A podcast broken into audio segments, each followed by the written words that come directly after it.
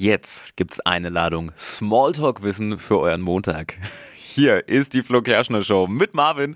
Und hier sind die drei Dinge, von denen wir der Meinung sind, dass ihr sie heute Morgen eigentlich wissen solltet. Erstens, Geburtstagsparty bei Helene Fischer. Am Samstag ist sie 39 geworden und zu dem Anlass gab's ein ganz seltenes Bild, auf dem man sie mit ihrem Partner Thomas Seidel sieht. Sowas kommt bei ihr fast nie vor, weil Helene hängt ihr Privatleben nicht an die große Glocke.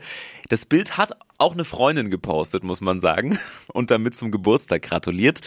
Ich weiß nicht, ob das dann bei Helene wirklich so gut ankam. Sah auf jeden Fall sehr süß und sehr harmonisch alles aus.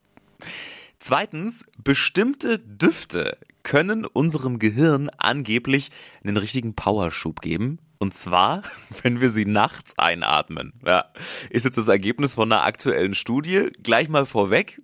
Es geht um angenehme Gerüche, also Lavendel und Rose zum Beispiel.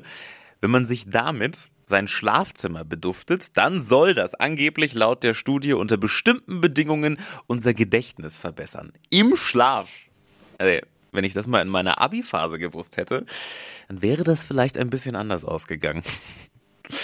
Und drittens, Urlaubsmüll bitte per Post an die Uni schicken. Ja, diese auf den ersten Blick so ein bisschen skurrile Bitte kommt jetzt aus Erlangen.